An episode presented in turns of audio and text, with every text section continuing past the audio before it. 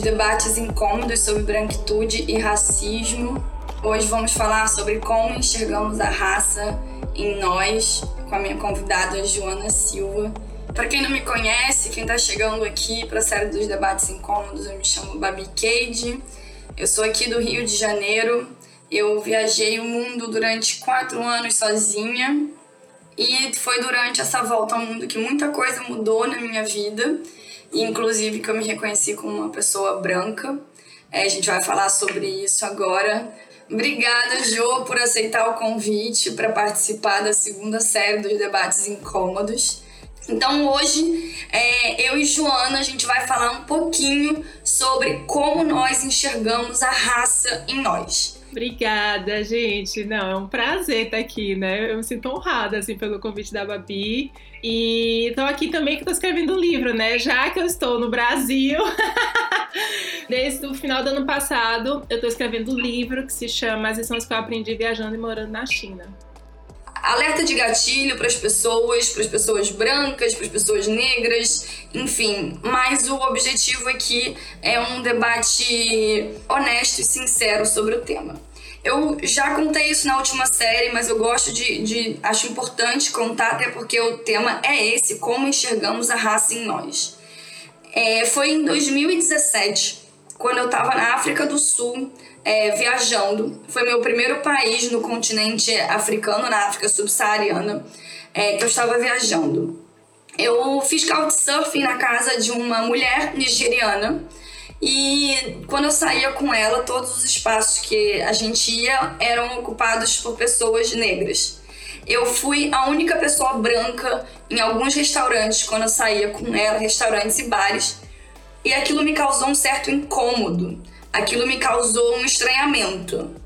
E eu, caramba, sou a única pessoa branca. E ninguém é, me tratava mal, ninguém, ninguém falava nada, mas me causou um estranhamento.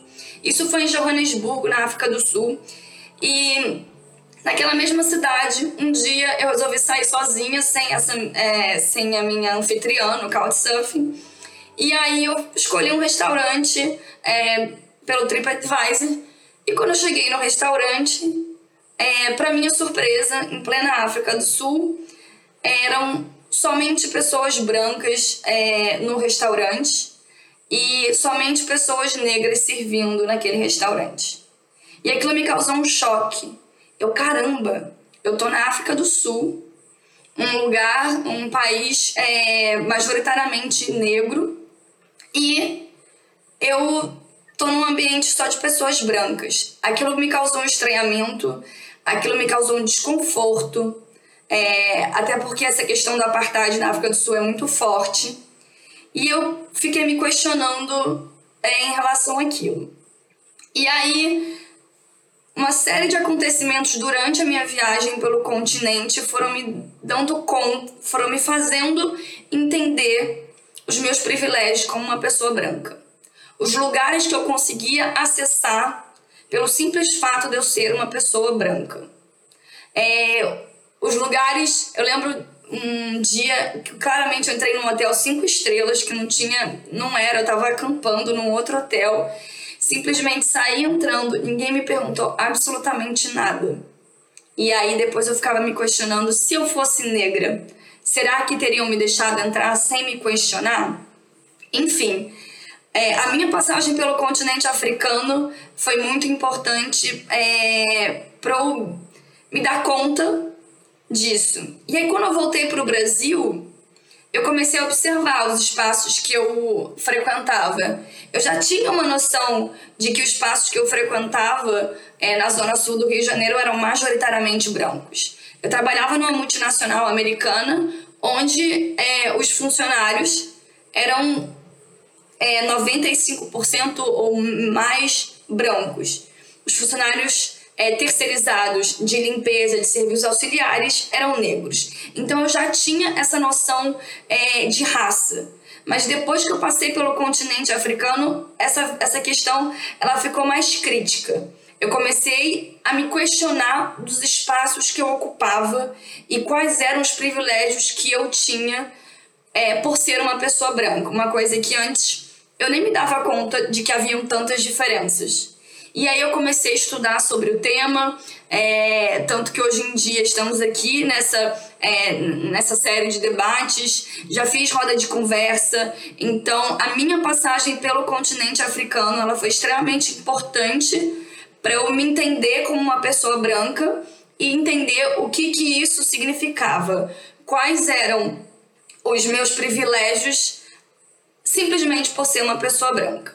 Então, basicamente foi isso. É, como deu o, o start, né? Como eu me enxerguei como uma pessoa branca. E aí, Jo, eu queria te perguntar quando que você. Como você se autodeclara? Né? Como você se lê? eu acho que isso é uma boa pergunta, né?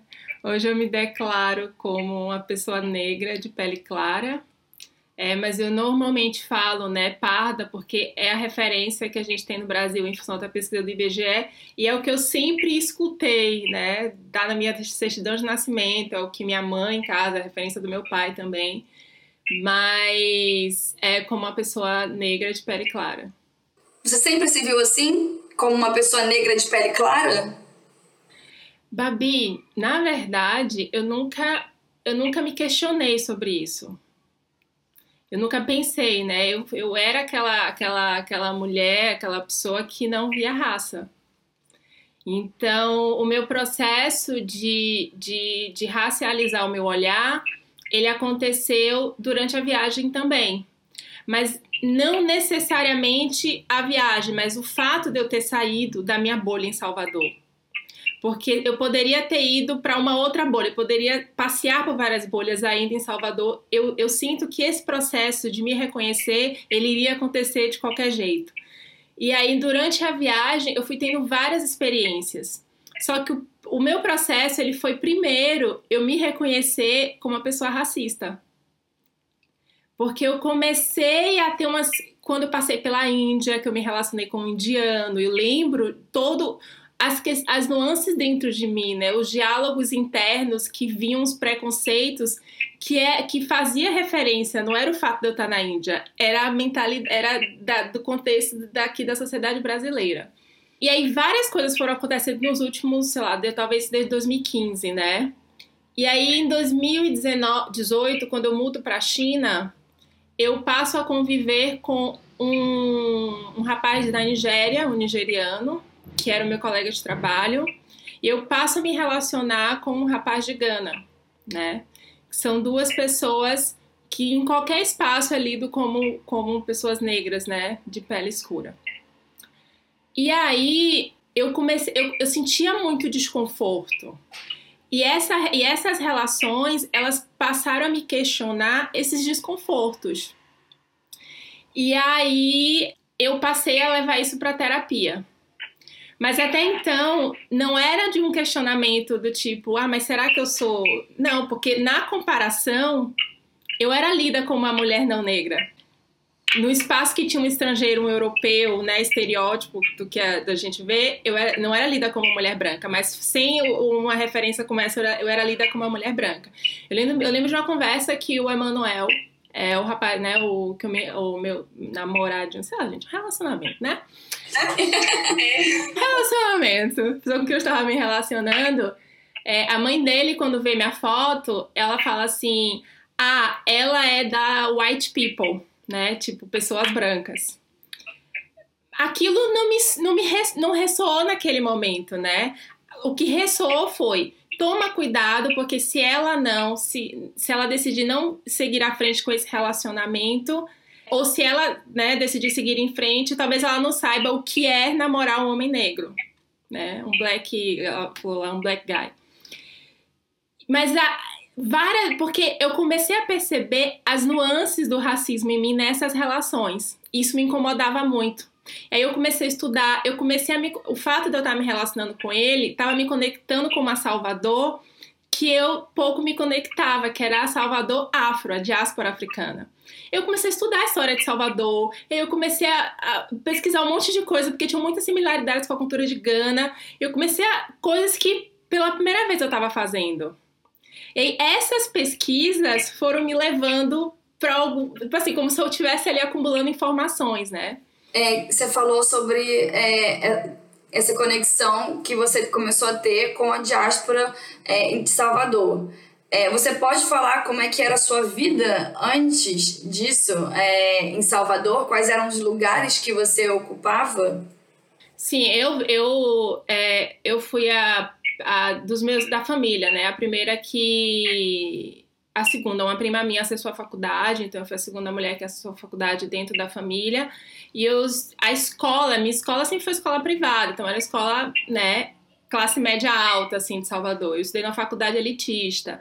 Então, o meu meio em Salvador era o meio que hoje eu chamo, assim, é um classe média, que classe média normalmente é um meio embranquecido.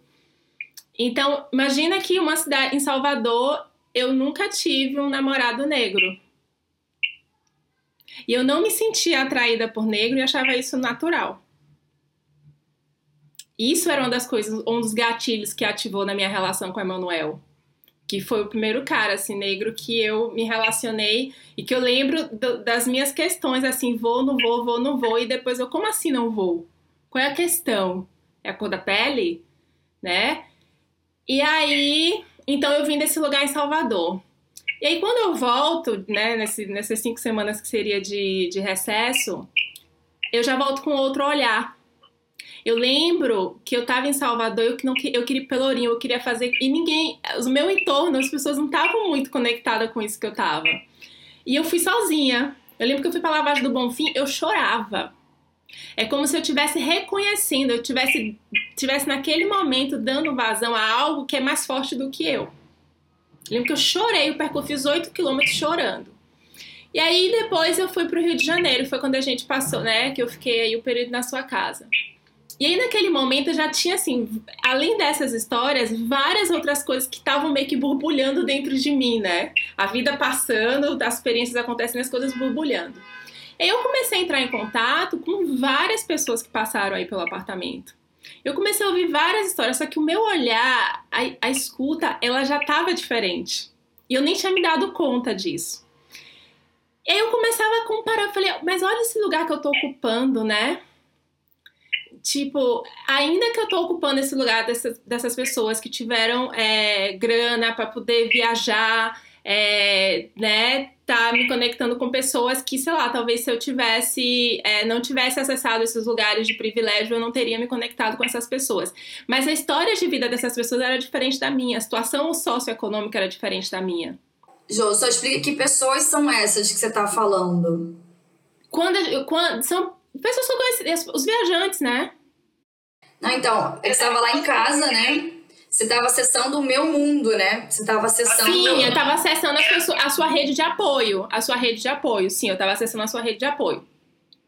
Que é uma rede de apoio muito diferente da que eu. Imagina, quando eu comparo assim as famílias, eu olho para minha família, existem dois mundos diferentes, tanto a sua como a de das, enfim, dos homens, das mulheres todas que passaram por aí. E aí, várias coisas foram acontecendo é como se as coisas estivessem borbulhando. E aí eu participo de uma reunião de um coletivo de mulheres que eu faço parte, onde a menina, para discutir a minissérie do CJ Walker. E aí fala das duas personagens, né? A CJ e a outra que é a coadjuvante, enfim, a mulher que é a negra do tom de pele claro. Elas fazem uma análise sobre isso. E aí eu escuto algumas falas que é não lugar. O não lugar do negro de pele clara o não lugar na sociedade. E aquilo, essa frase, se eu tivesse escutado ela, sei lá, seis meses atrás, ou sei lá, antes, da, não ia talvez ressoar. Mas ali foi um catalisador em relação a tudo isso que estava borbulhando dentro de mim.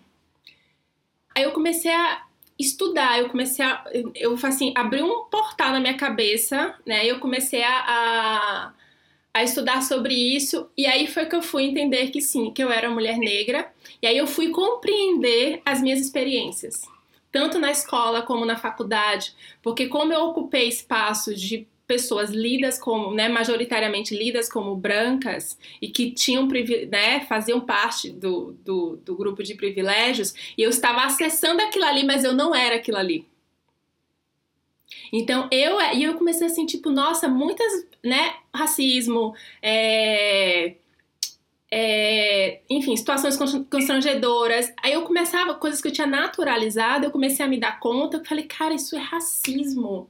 É óbvio que eu passei por isso, não é porque que até então eu achava que a culpa era minha, né? Isso é normal, é porque é porque eu, é, não, claro que o cara não vai me querer porque meu cabelo realmente ele é feio né? Realmente, eu alisava o cabelo, ele não é liso. Então, eu entendo porque ele não, não, não me acha bonita. Eu entendo porque eu não sou lida como bonita. Eu entendo porque, às vezes, as pessoas, elas não querem sair que eu saia na foto, porque tinha mulheres boni brancas, loiras, cabelo pretos, lisos, né? E a pessoa ali, com aquele cabelo ali, aquela pessoa ali... Porque eu lembro que eu tinha apelido, gente, até pela minha boca, porque naquela, naquele momento era lido como os lábios muito grossos, eram feios.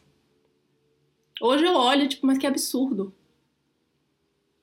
Né? Da minha família, da minha mãe, ser uma mulher negra de pele escura e não caber dentro do contexto das mães das minhas amigas.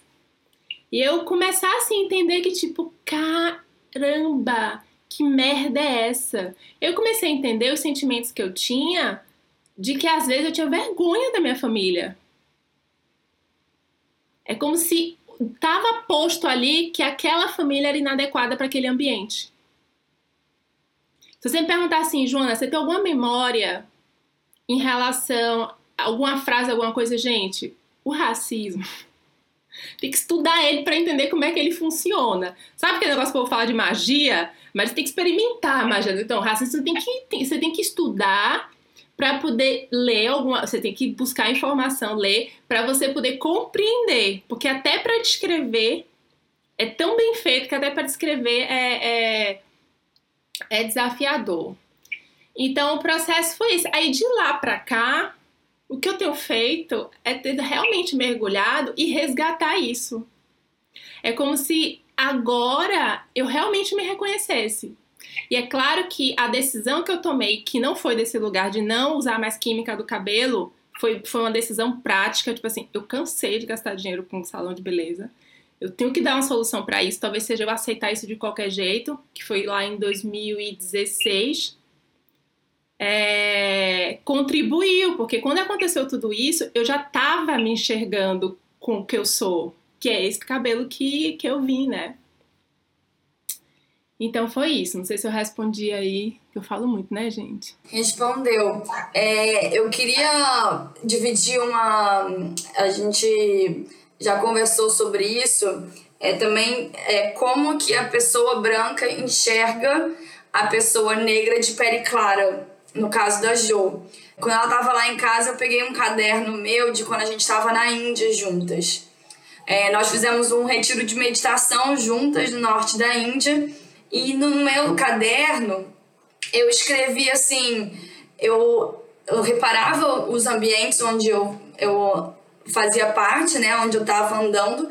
E eu lembro que no meu caderno eu falava assim: somos mais de 100 alunos e tem somente uma pessoa negra, é uma mulher dos Estados Unidos. Ou seja, eu também não reconhecia a Joana como uma mulher negra por conta do tom de pele dela ser mais claro e por conta dela estar é, em ambientes onde normalmente pessoas negras não estão. Então eu lembro muito disso, de como a gente acaba, é, enfim, ignorando essa questão da raça. As pessoas é, brancas é, não, não racializam as pessoas é, negras de pele mais claras também, mas não dão a ela os mesmos lugares, os mesmos espaços, né? Sim, tem uma coisa assim, sabe, Babi? Que é hoje eu. Os meus amigos, eles, eles têm. Eles olham assim, tipo, para muitos deles é tipo, o que, que você tá dizendo? Como assim? Né? Tanto que eu fiz um, um, eu até te contei, eu fiz um, eu fiz a minha palestra que eu fiz para o Congresso dos Viajantes Pretos e Pretas do Brasil. É, eu falo dessa questão do, do, do, como é que eu comecei o processo de me reconhecer como uma mulher negra e conto os episódios da China. E aí eu falo, em algum momento, acho que uma fala minha que é assim, tipo, não, porque as pessoas não me liam como negra. Aí, um, enfim, uma amiga minha, né, muito próxima, aí ela mandou uma mensagem para mim e falou assim: Eu acho que tem alguma coisa muito, muito equivocada na sua fala. É que você tá dizendo que você é uma mulher negra. Eu falei: É. Pra, imagina, muitos anos da escola, né? Então, tem um, um lugar que é. Para mim, no início, quando eu comecei assim, não, tá bom eu, porque o tom da minha pele ele é de fato assim, né? Muito claro. E existe um constrangimento em alguns momentos de eu falar sobre, né, me falar, me autoafirmar como uma mulher negra, principalmente se eu estou no grupo onde tem majoritariamente mulheres é, negras de pele escura, porque eu tenho consciência que esse tom de pele aqui ele me levou a esses lugares que ainda que eu não fui abraçada nesses lugares, ainda que eu não fui integrada nesses lugares, eles me deram vantagens que foram vantagens financeiras. Então, se eu tive dinheiro para viajar, os meus pais são analfabetos, eles não frequentaram a escola. Então, se eu tive a oportunidade de viajar, por exemplo, né, é porque quando eu trabalhei, eu, o meu salário não significava sustentar a família, porque eles conseguiam se autossustentar, né? No caso, minha mãe que tá viva. E esse deslumbramento de viagem, ele vem pelo meio também que eu estava. Que os meio, o meio que eu ocupava, né? Que era o meio de viagens. Então, é, eu, eu percebo que as pessoas não me leem. E depende muito, por exemplo, como no, no, no subconsciente das pessoas, principalmente aqui no Brasil, ser uma pessoa negra é ter todas as características físicas do, do, fetiche, normalmente que as pessoas brancas têm em relação a uma pessoa negra, é isso. Só que inconscientemente, às vezes, nem sei se a pessoa tem consciência ou não, o comportamento comigo não é tão diferente assim. É como se me abraçasse e não me abraçasse ao mesmo tempo, entendeu? Uhum. Eu queria só pegar um comentário aqui da Bia que ela fala sobre o divisor de águas dela foi descobrir que ela é branca no Brasil, mas para o hemisfério norte ela é latina. É, Bia, é, isso também aconteceu comigo e foi bem interessante, bem triste, na verdade, quando eu me dei conta é, por que, que eu me incomodava tanto de estar é, na Europa e de passar, de ter alguns comentários é, que eu não gostava. E aí eu entendi que no Brasil eu pertencia a uma hierarquia social com meu nível, minha cor de pele, que em, outro, em outra parte do mundo não era a mesma. Então, eu sou branca aqui no Brasil. E o branco no Brasil é, e no mundo, ele tem uma hierarquia social, né? Ele tem muito mais privilégio do que é, pessoas negras. E aí, quando me dei conta na Europa de que eu, por que, que eu não gostava muito, era porque na Europa eu não era dessa hierarquia, da hierarquia mais alta, porque eu não era branca lá. Eu sou a latina. Aí eu me dei conta, tipo assim, caramba, que, que horrível, né? Porque é, é, é confortável para mim, porque no Brasil eu sou branca, eu sou o topo da pirâmide. Eu sou eu sou, enfim, né, o, o opressor.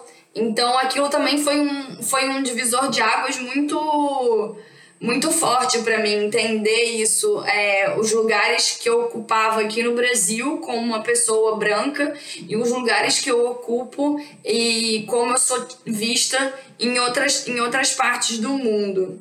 É, tem, uma, tem uma pergunta aqui, é, as minhas perguntando se eu moro em Salvador, que ainda acha que mais racista. É, eu acho que é a Cláudia. Cláudia, eu não tô em Salvador, eu tô em São Paulo. Eu vejo assim, ó, não tem lugar mais racista.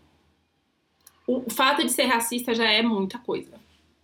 Tem mais ou menos, né? Eu acho que Salvador tem uma questão que, por exemplo, imagina, gente, eu sou, sou de Salvador, e eu, isso para mim é um, é um marco. Eu nunca me relacionei com uma pessoa. Eu, primeiro, assim, eu nunca me relacionei. Eu só me relacionei uma vez com um baiano, que foi meu primeiro namorado, que era pardo, né? Le, assim, le, é, ele era. É, enfim, era pardo. Mas eu nunca me relacionei em Salvador com nenhum homem. Os meus, o meu namorado foi um estrangeiro, o segundo foi um estrangeiro. É, e os demais homens com quem eu me relacionei era naquele lugar de uma relação sexual, que por muitos anos eu naturalizava isso. Porque olhando hoje, com, com, com o lugar, no lugar que eu tô hoje, era tipo, eh, me colocavam naquele lugar, né? E eu me encaixava nesse lugar também, de que eu era aquela mulher mestiça para sexo. Porque eram os caras que saíam comigo para ir pro motel. E não precisava dizer nada, gente. Não precisa. Hoje que eu olho assim, eu falo assim, olha para isso, né? Olha para duas coisas. Primeiro que nos espaços que eu ocupava. E gente tem uma coisa também, né? Para contextualizar. Eu nasci numa cidade, na região metropolitana, que é Simões Filho, que é uma cidade majoritariamente pessoas, né, com situação de pessoas negras. Então, até os 10 anos, eu era a pessoa, né, vou falar branca, mas assim, eu era não negra, vamos falar assim, dentro daquele contexto.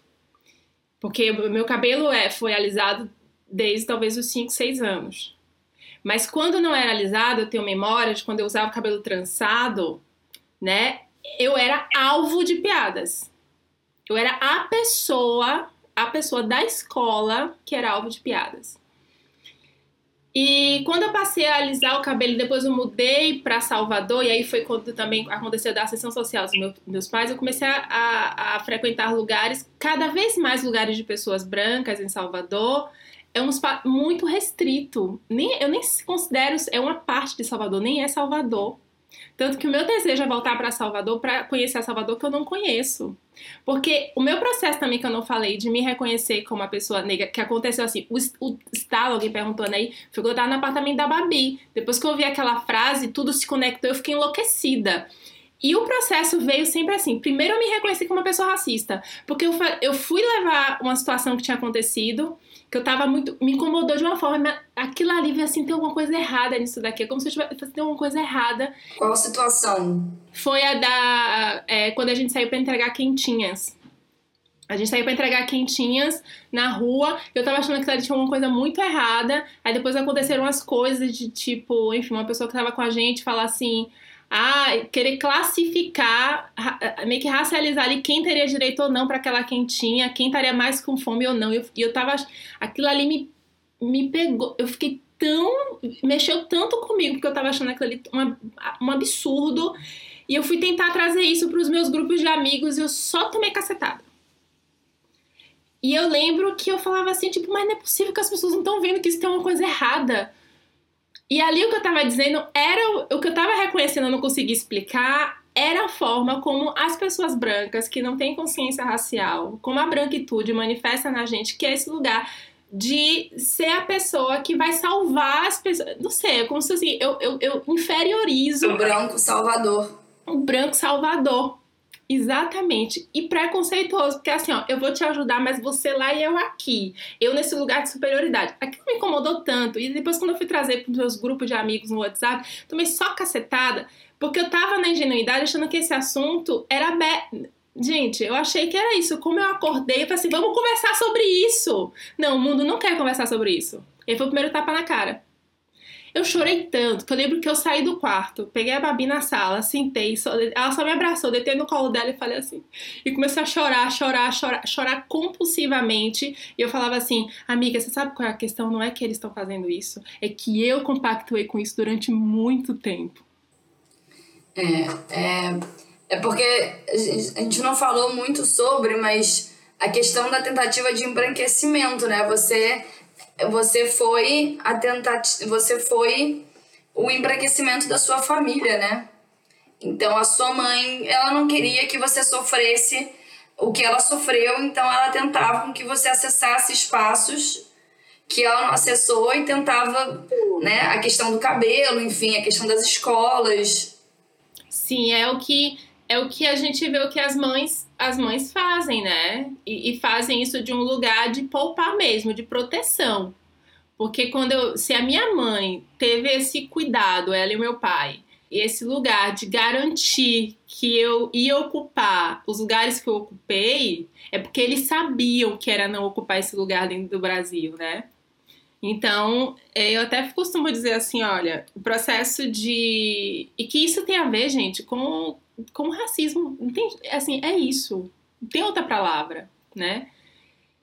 E eu, eu vejo assim, eu poderia ter nascido de cabelo liso, mas eu nasci de cabelo afro. E eu sinto que é porque nessa vida eu tinha que trazer essa consciência para mim. Porque eu costumo dizer, né, que eu fui quase um projeto de eugenia que deu sucesso. quase! Até se não fosse a consciência falar mais alto e dizer assim, ó, epa, volta aqui, vamos lá, você tem uma missão nessa vida, né? Então é isso. O que mais aqui? O que mais aqui? É, a, a Bia perguntou a questão do cabelo, né? Que é uma, uma questão sempre muito importante é, nesse processo de se reconhecer como uma pessoa negra, né? O cabelo é um, é um fator extremamente importante nesse processo. Como foi para você? Você falou que o início não foi uma questão de raça, foi uma questão de chega, não aguento mais, quero economizar. Né? É, foi uma decisão num lugar de muita de, de, muita praticidade, assim. Porque eu decidi não voltar a trabalhar. Eu tinha um dinheiro que eu tinha que me manter até o momento que eu decidisse voltar a trabalhar. E os 400, 500 reais por mês nesse cabelo não cabia mais no novo, no novo estilo de vida que eu tava é, buscando para mim. Mas quando eu cortei o cabelo, eu lembro que eu botei a mão assim no meu cabelo. Foi uma, uma sensação tão gostosa, tão é como se eu tivesse um piano, assim um, um fardo das minhas costas. E depois que eu cortei o cabelo, eu entrei num processo de reconstrução da minha autoestima. É que o cabelo, no meu caso, é, é, é o fenótipo, é a característica relacionado às pessoas negras visível, né? É isso que tá. Porque se tivesse cabelo liso aqui, com esse tom de pele que eu tenho, alguém falou que o Ti falou tom de pele branco, mas é um tom de pele claro que fala, que eu falo, né? É... Então, é, o cabelo, ele, ele é com, pra mim usar esse cabelo hoje é tipo assim, eu tô afrontando o sistema. Sabe? Quando, depois que eu passei pelo processo de reconstruir minha autoestima, porque o cabelo representava, para mim, imagina, né? Eu achava que as pessoas não iam, os, os, os, boys, as pessoas eles não gostavam de mim, as meninas não me queriam nas fotos. Eu às vezes não era a pessoa benquista naquele espaço, porque eu representava, né, várias coisas na, subjet, na subjetividade das pessoas. E aí eu achava que tudo era por causa do cabelo. Eu falei, não, se eu tivesse nascido de cabelo liso, as coisas iam ser diferentes. Eles iam gostar de mim, eu ia conseguir um namorado, né? Enfim. E aí, quando eu reconstruo minha autoestima e digo assim, não, mas peraí, eu vou ser linda com esse cabelo do jeito que é. E começo a fazer um trabalho meu próprio, assim, um trabalho próprio de reconstrução disso. E aí, depois disso, vinha um processo de me reconhecer negra. E hoje, assim, ó, tipo, gente, é isso, sabe? O cabelo é esse. Se você não gosta, já é pré-requisito da nossa relação. Independente se for amizade ou amorosa. Inclusive, você fez uma roda de conversa, né? É, para falar sobre é, a transição capilar, para poder ajudar outras mulheres a passarem por esse processo, né, Jo? Sim, eu fiz eu falando sobre isso, porque falar de cabelo é, é, falar de cabelo é falar dessas questões do racismo que oprime a gente mesmo. Isso destrói a subjetividade. Eu, eu olho para trás, é que eu faço terapia, gente, há bastante tempo. Né? Eu não sei se eu. Santa Maria, né? Eu não sei se eu conseguiria passar por isso tudo sem a pessoa ali num, num espaço para segurar as pontas. Porque é muito perverso. Eu tô, eu tô aqui falando as coisas assim desse jeito, não sei o quê, mas vocês não têm ideia do que é. A Babi acompanhou. Quando eu caí, eu, eu chorava, gente. Uma dor que eu abri, eu abri as sessões, esse com a minha terapeuta, assim, ó, soluçando, só para chorar, para dizer, tem alguém olhando por mim chorando, tem alguém entendendo essa dor, esse, esse engasgo aqui, ó, que é quando você percebe que aquilo tudo que você se culpabilizava, porque é isso, né? O, o as pessoas brancas, elas, é, elas, o processo todo, não vou falar pessoas para não colocar o sujeito, né? Mas toda a estrutura faz com que a gente acredite que a questão é nossa. E não é. Isso fica muito claro quando, imagina, gente, e isso também ajudou a melhorar minha relação com a minha mãe, porque eu passei a olhar com ela de outros olhos. Porque até então eu achava que todas as questões que tinham acontecido comigo era assim, se meu pai tivesse. Eu tinha uns pensamentos quando eu era mais nova, que era assim: se meu pai tivesse casado com uma mulher de outra cor, minha vida seria diferente. Eu tô falando isso que eu deveria ter, sei lá, uns 10 anos, 11 anos. Eu era muito nova. Então, para uma criança de 10 anos pensar dessa forma, não é coisa da minha cabeça. Não é que racismo não existe. É. E, sabe o que eu queria trazer aqui? A gente estava conversando é, sobre é, a branquitude, é, quando fala sobre os espaços que ela não quer ir porque eles não são muito bem as formas sutis de racismo, assim, que não são racismo, sabe? Aquela coisa velada. Ai, eu não quero ir naquela praia, não. Aquela praia não é muito bem frequentada. Eu não gosto daquela, da frequência daquela praia. Isso, assim, é um clássico de, inclusive, amigas minhas. Não, eu não gosto muito do arpoador, não. A frequência do arpoador ali não é muito legal. É na saída do metrô. Não, não gosto, não. Você tem mais alguns exemplos que estava falando sobre isso, assim, sobre essa questão de reconhecer comentários que a gente não reconhecia como comentários racistas, mas que hoje a gente entende claramente que são racistas, mas que tem gente que ainda não não se dá conta de que é. Já falei muito isso. Nossa senhora. Eu ia para as festas em Salvador e era assim, o critério da festa era: será que vai ter gente bonita? E eu, e eu desavisada ainda, naquela, né, ano passado, eu tava nesse negócio, eu tava lendo o livro da Grada Quilomba, achando, gente, minhas amigas, gente, a gente passou isso na escola, deixa eu contar pra vocês, sabe aquilo que a gente falava? Aquilo ali é feio, não vamos falar isso mais. Quando eu joguei isso, tipo assim, não, porque a gente falava assim, a gente dizia que só ia pra festa que tinha gente bonita. E ainda pegava camarote para garantir que realmente ia ter gente bonita. Eu, parece que eu estava dando fazendo alguma coisa de muito errado fazer esse reconhecimento, né? Mas tinha isso, tinha essa questão de não, em Salvador tem a questão do pagode, tinha a questão de gostar de pagode, não gostar de seresta. Significava o quê? Porque são estilos de músicas que pessoas negras gostam. É que tem coisas que, cara, às vezes a pessoa fala, ela pode até estar tá pensando em outra coisa, mas é que isso, no coletivo, a gente já sabe o que significa. Aí eu não gosto de funk. Esse é um estilo de música que eu não gosto. A pessoa pode até não gostar do estilo da. Mas assim, a conotação do gosto, que é construção social, tá implícito, né? E do pagode também, que é isso. Mas, mas tem, assim, né? Esse negócio de. Eu lembro que quando eu tava namorando com um menino que era foi o namoradinho que eu tive, que era branco, as pessoas falavam que tinha cabelo crespo pele clara e cabelo crespo, falava que assim, nossa, o filho vai nascer pichain.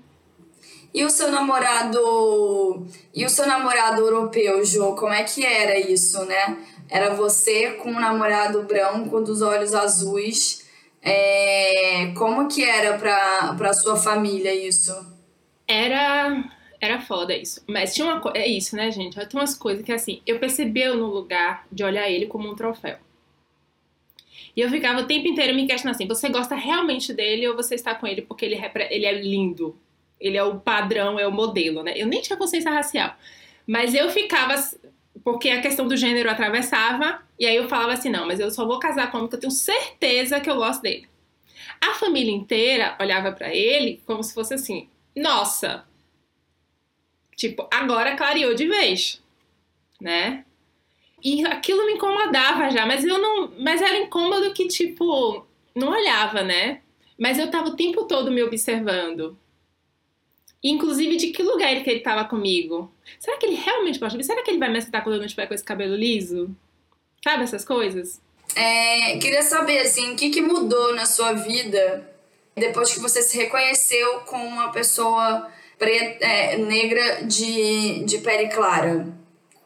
O que, que mudou na Joana? Mudou várias coisas, mas a vida ficou um pouco mais desafiadora. Porque eu tomar consciência disso e assumir para mim mesma que eu não vou mais tolerar eu ser tratada diferente por causa do meu cabelo, pelo que eu represento. Ficou é muito dolorido algumas vezes, né? É como se assim, quando a gente tá no sofrimento, a gente se acostuma e a gente naturaliza aquilo.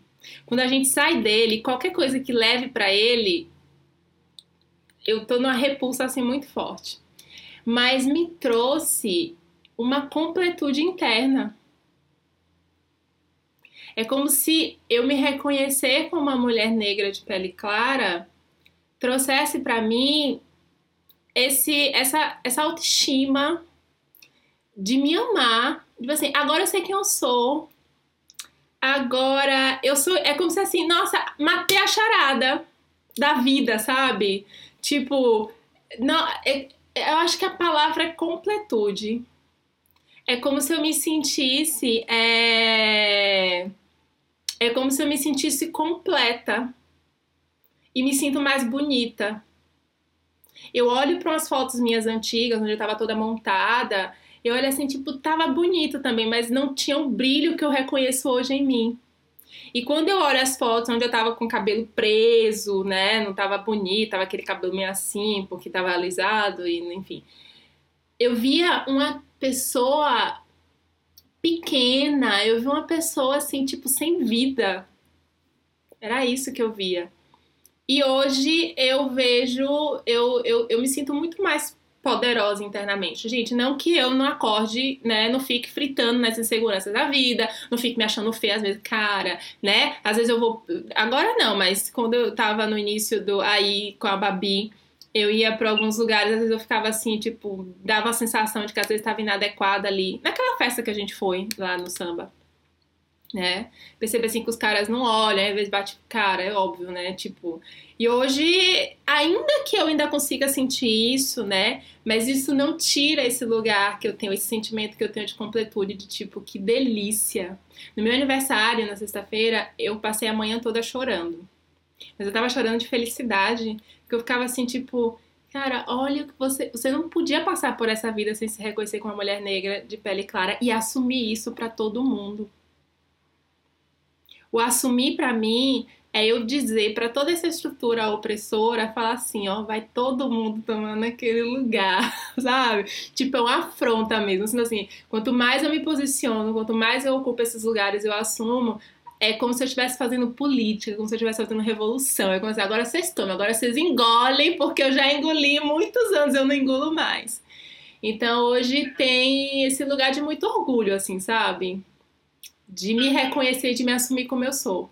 É. Eu, eu quero dividir também o meu, porque a partir do momento como eu me identifiquei como uma mulher branca, identifiquei os privilégios é, que, que isso significa, eu também não consegui mais ocupar os mesmos os espaços da mesma maneira. Eu não consigo não trazer esse assunto nos ambientes que eu ocupo. Eu não consigo é, não falar sobre isso com os meus amigos, com a minha família. Eu não consigo não mostrar para as pessoas é, os espaços que nós estamos ocupando. Eu lembro uma vez que eu cheguei numa festa junina no Rio de Janeiro, era no Jardim Botânico. Era uma festa é, junina, gratuita na rua, e eu percebi que não tinha uma pessoa negra. Nada, nada. E aí aquilo me gerou muito incômodo e aí eu comecei a perguntar para as pessoas que estavam comigo: "Você viu se tem alguma pessoa negra?" "Não, não, não tem." E ninguém nem tinha reparado, ninguém nem tinha pensado sobre o assunto. E, e aí eu comecei a estudar sobre o assunto, né? Eu comecei a, a, a buscar mais, eu levei muito tapa na cara, é, cometi muito erro e cometo existe uma questão chamada fragilidade branca, é, que as pessoas brancas elas não querem é, estudar sobre o assunto, elas não querem encarar essa questão da branquitude e do racismo. É como se assim, o racismo é uma coisa muito ruim e ele é muito distante de mim. Por exemplo, é, Bolsonaro, nosso presidente. Nosso não, né? Meu não é. O presidente do o presidente, ele é racista. Ele é racista. Eu não sou racista. Mas o racismo é uma questão estrutural. E todos os brancos se beneficiam disso, dessa questão estrutural do racismo. Então eu também me beneficio disso sem me dar conta. Então, é trazer consciência para esses benefícios que eu tenho, para os privilégios que eu tenho a partir da cor da minha pele e, uso, e, e tentar usar desses benefícios para ceder espaço é, para pessoas negras que não conseguem ocupar os mesmos espaços. Porque essa estrutura, o branco vai puxando o branco o tempo todo. Se você, se alguém me pede uma indicação, antigamente, se alguém me pediu uma indicação é, de algum profissional, dificilmente eu ia ter um profissional negro para indicar, porque não fazia parte do meu círculo. Então o branco ele acaba é, se, se, se, beneficiando e, e, e, e, seguindo na máquina sem pensar, sem se questionar. Então o objetivo dessas lives também é trazer essa, essa questão para as pessoas brancas que estão nos assistindo. É, busquem entender qual é o espaço que vocês ocupam e quais são os privilégios que vocês ocupam dentro da sociedade.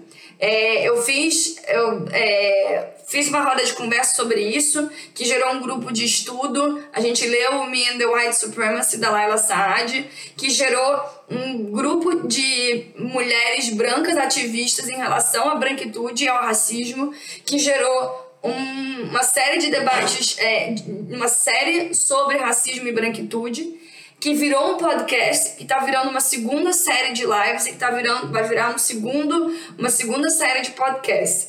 E a gente não pode ficar nesse lugar de fragilidade branca, de ai, eu não sou racista, não é comigo, isso é uma coisa muito distante, de não querer tocar é, nesse ponto. Nós precisamos usar os nossos espaços é, e cedê-los e pensar em criticamente como que a gente vai é, no nosso dia a dia e mudando é, é, essas, essas questões. É, é estrutural, então é muito mais forte do que eu essa questão do racismo. É, eu, eu consigo ver claramente situações onde eu fui racista, é, mesmo não querendo, vem uma coisa automática e você precisa trabalhar nessa desconstrução.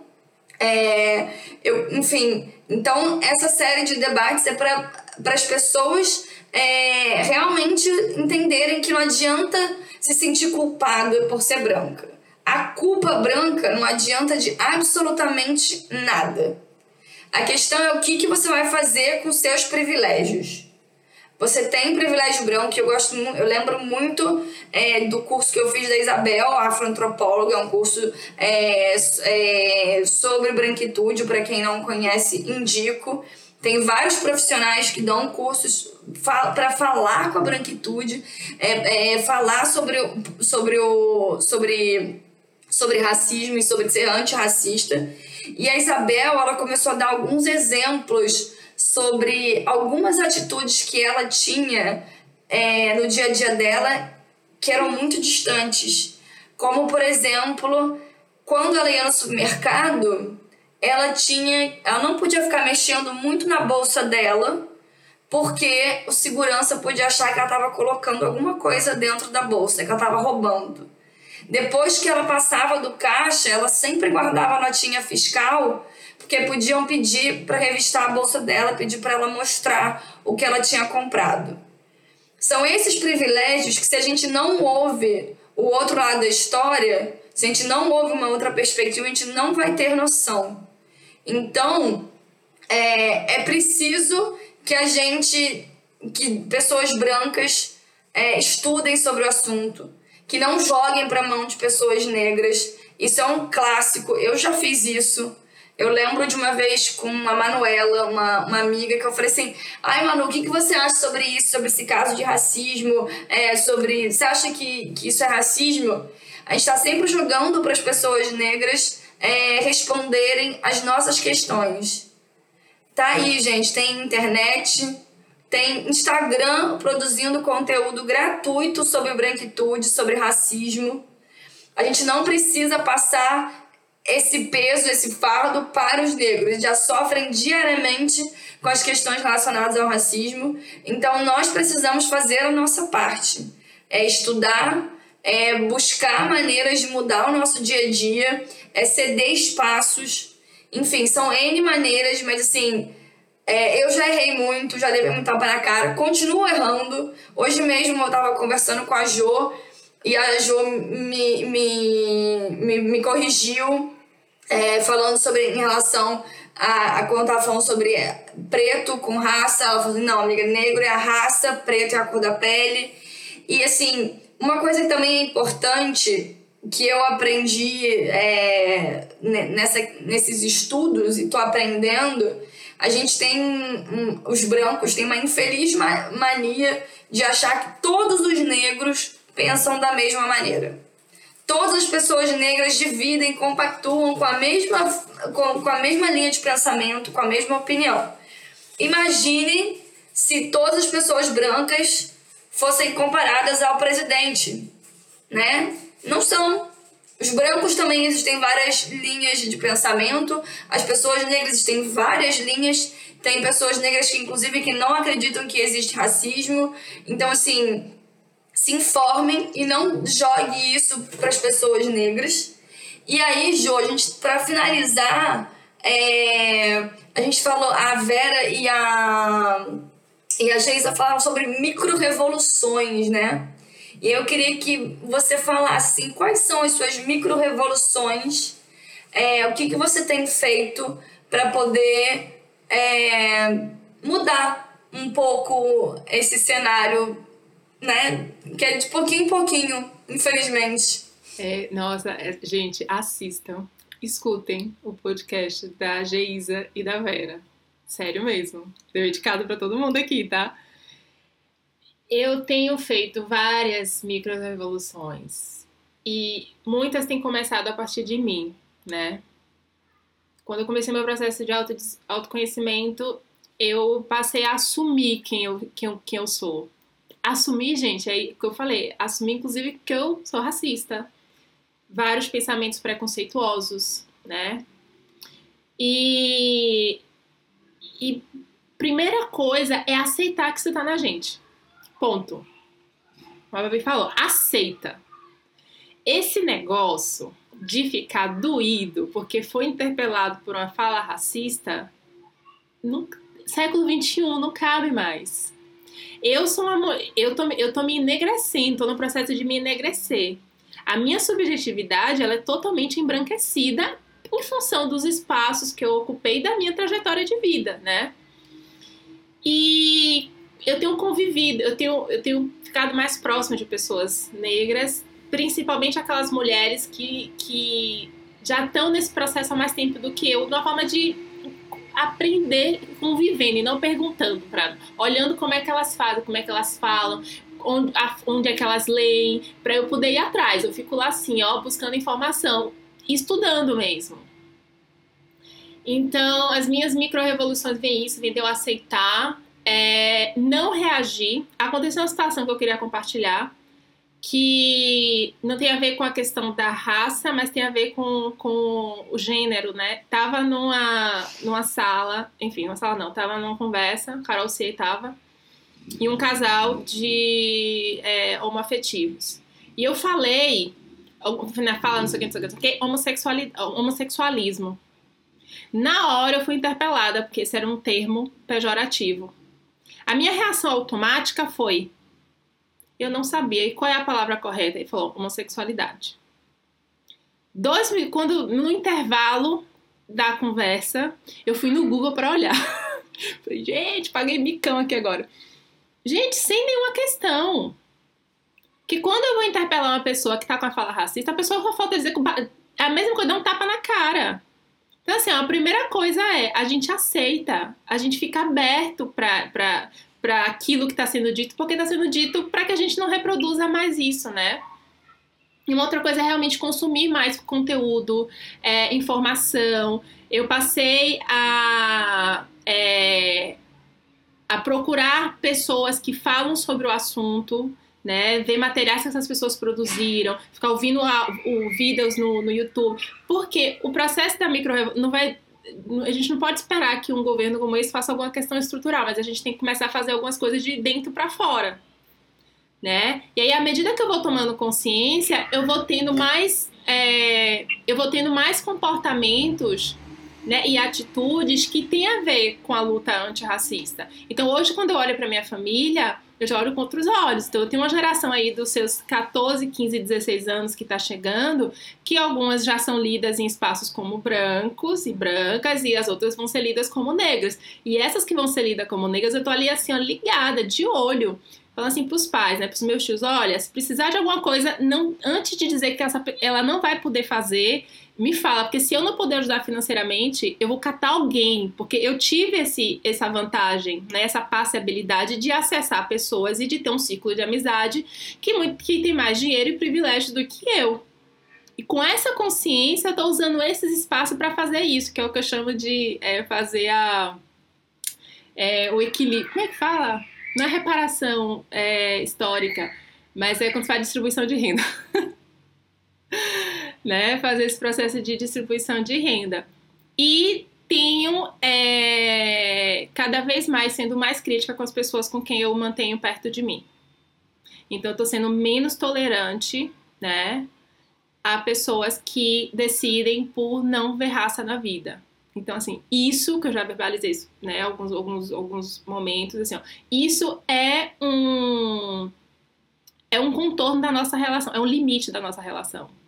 Talvez a gente vá se conectar com menos frequências em outras coisas, porque isso para mim hoje é importante. Então a microrevolução ela passa da gente estabelecer raça, né, a questão racial, e não é de pessoas negras, pessoas brancas, branco também é raça, né? Como uma uma prioridade assim. Acho que em macro é isso, é muito mais o meu processo de me desembranquecer, descolonizar e que isso começa a reverberar nas minhas atitudes. Muito bom. É, eu quero dividir um pouquinho quais são as minhas micro-revoluções também, porque pode, é, enfim, dar ideia para outras pessoas que estão aí ouvindo, para outras pessoas brancas. É, primeiro, é, que quero dizer que isso é um processo de uma vida inteira. Não é porque eu estou nessa prática antirracista, que eu estou lendo sobre, que eu faço micro-revoluções, que pronto Aí acabou, já é isso. Não. É um trabalho diário que tem que ser feito é, e é um trabalho de vida inteira. Então, assim, não é que ah, eu já entendi que eu sou é, dos meus privilégios, da, que eu sou. que, que significa ser a branquitude, que eu me beneficio disso e pronto. Não, isso é um trabalho aí de vida inteira. É, a minha micro-revolução são várias, foi o que você falou. Consumir produtos autores, conteúdos de pessoas negras. Eu, hoje em dia, sempre que eu vou indicar algum profissional, eu sempre busco profissionais negros para indicar. É, busco indicações com amigas, busco outras indicações, porque infelizmente a minha bolha ela ainda é majoritariamente branca. Então, às vezes, eu tenho que sair um pouco da minha bolha para conseguir indicações. Eu lembro quando eu estava tentando um veterinário para minha gata, eu busquei veterinários negros no Rio de Janeiro. É, não consegui encontrar nenhum que atendesse, enfim, perto da minha casa, mas eu tive essa busca. É, eu tenho um grupo de. Fiz um. Participei de um grupo de estudo é, de, sobre branquitude. Existem grupos de estudo. A Carol Cier, ela organiza esses grupos de estudo. A gente lê o livro da Laila Saad, Me and the White Supremacy. O livro, inclusive, foi é, traduzido para o português recentemente. Antes era no inglês, então agora ficou ainda mais fácil. É, sigo vários, vários produtores de conteúdo aqui no Instagram, então vou aprendendo no Instagram. Vou trazendo isso para o meu Instagram, porque a maior parte das pessoas que me seguem são pessoas brancas, a gente precisa, e eu preciso falar com as pessoas brancas. É, uma outra coisa é que todos os espaços que eu ocupo eu trago isso. Exemplo, é, eu fui convidada é, ao longo dos últimos anos a, a, participar de três congressos de viajantes, né? Que é onde eu produzo conteúdo sobre viagem, é, é, é a minha, espe minha especialidade. E os três congressos não tinham nenhum palestrante negro. Nos três congressos que eu fui convidada, eu levantei esse ponto para as pessoas, para os organizadores Oi, olha, só tem palestrante branco, não tem nenhum palestrante negro. O Brasil tem mais de 50% da população de pessoas negras. E você não tem nenhum palestrante? Ai, Babi, eu não conheço e tal. Tudo bem, eu te indico. Todas as vezes que eu indiquei os palestrantes negros, eles foram, as pessoas acataram as sugestões, convidaram esses palestrantes e essas pessoas acessaram espaços onde elas não acessariam porque os negros não acessam, porque os brancos indicam brancos. Então eu começo a indicar pessoas negras para os espaços que eu ocupo, sempre. Então, assim, são poucas coisas, mas ao, ao, aos pouquinhos a gente vai, vai crescendo. Um outro exemplo, eu participo de uma plataforma, tem um curso meu em uma plataforma chamada Wordpackers. Eu com a Luísa, que também faz parte desse, dessa série de debates incômodos, Luísa do blog Janelas Abertas, a gente é, organizou uma reunião para essa empresa para falar sobre a questão da falta de representatividade negras, de pessoas negras no site. Por que, que eles não estavam lá? Por que, que só tem produtores de conteúdos brancos? Existem viajantes negros. Então, eu tenho tentado trazer ao máximo possível esse debate é, no meu dia a dia, em pequenas atitudes, falando aqui no Instagram, falando com os meus ciclos de amigo, é, fazendo roda de conversa é, consumindo. Então, assim, existem N maneiras que vocês também podem fazer a parte de vocês. Quanto mais a gente falar, especialmente, gente, infelizmente, pessoas brancas muitas vezes só ouvem pessoas brancas. Então, por isso que é tão importante que pessoas brancas se deem conta da sua raça, se deem conta do que isso significa para poder falar e atingir mais pessoas brancas. Nós não sofremos com racismo e nós é, nos beneficiamos dessa sociedade, desse racismo estrutural. Então, a gente precisa conversar com outras pessoas brancas para tentar, aos poucos, né, antes tarde do que nunca, mudar alguma coisa na nossa sociedade. Tem uma coisa que eu lembro agora, gente, é o seguinte. Muita gente aqui que segue, né, a gente que viaja e outros viajantes, uma das coisas que as pessoas mais pedem para falar e que, enfim, que mais também gera engajamento é quando fala de autoconhecimento. Não acredita em autoconhecimento se não olhar a raça. Tem que olhar para ancestralidade. O que é ancestralidade? É quando eu descobri que a minha tataravó, pelos cálculos que eu fiz, ela é escravizada. Então, é a gente olhar é, as pessoas brancas, alguém estava segurando o chicote. Eu sempre costumo dizer, assim, ó, alguém, já sabemos quem quem quem quem estava tomando a chicotada. Falamos muito de, das chicotadas e de quem tomou a chicotada, mas a gente precisa falar de quem estava segurando o chicote. Que ser era esse?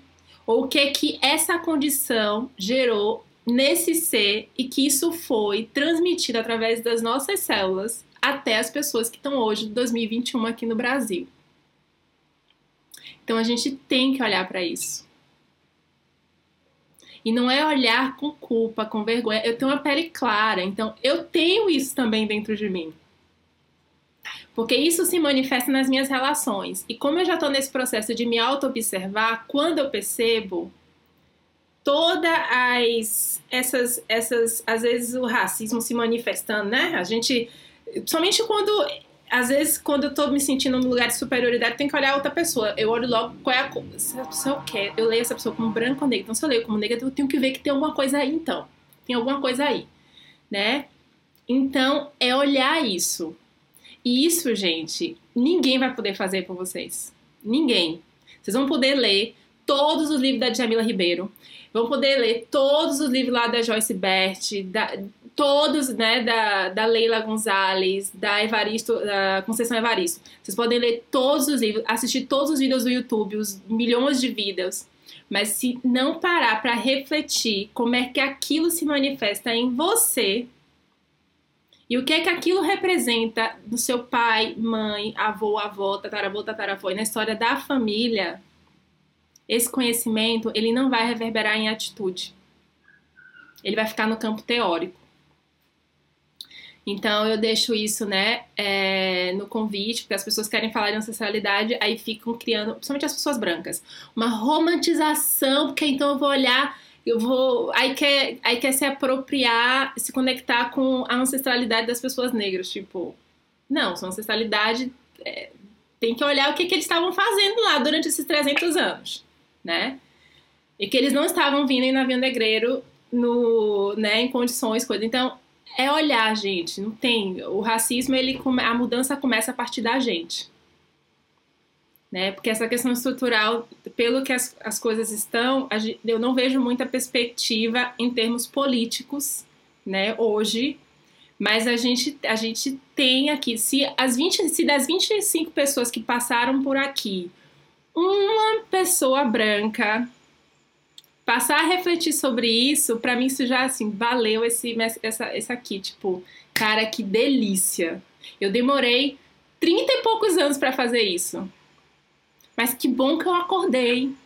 E tô aqui agora falando com vocês, porque eu poderia passar mais 30 sem nem ter acordado. E reconhecer isso, né? Jo, muitíssimo obrigada, amiga, é, pela participação nessa série.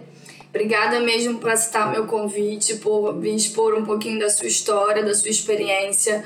Eu acho muito importante a gente dividir a nossa trajetória para a gente poder ajudar outras pessoas aí na trajetória delas nesse assunto que é extremamente importante e precisa ser é, debatido cada vez mais e mais e é tão incômodo. Então, muito, muito obrigada. Amiga, obrigada pelo convite, por ter lembrado de mim, né? Ela, ah, eu lembrei de você, ótimo, eu aceito. muito bom estar aqui com vocês, todas as mensagens. Eu li ali algumas coisas que eram possíveis, mas é isso, gente. Qualquer coisa a gente se fala lá nas redes sociais. Eu deixo um beijo, um abraço para todo mundo que está aí ouvindo, né?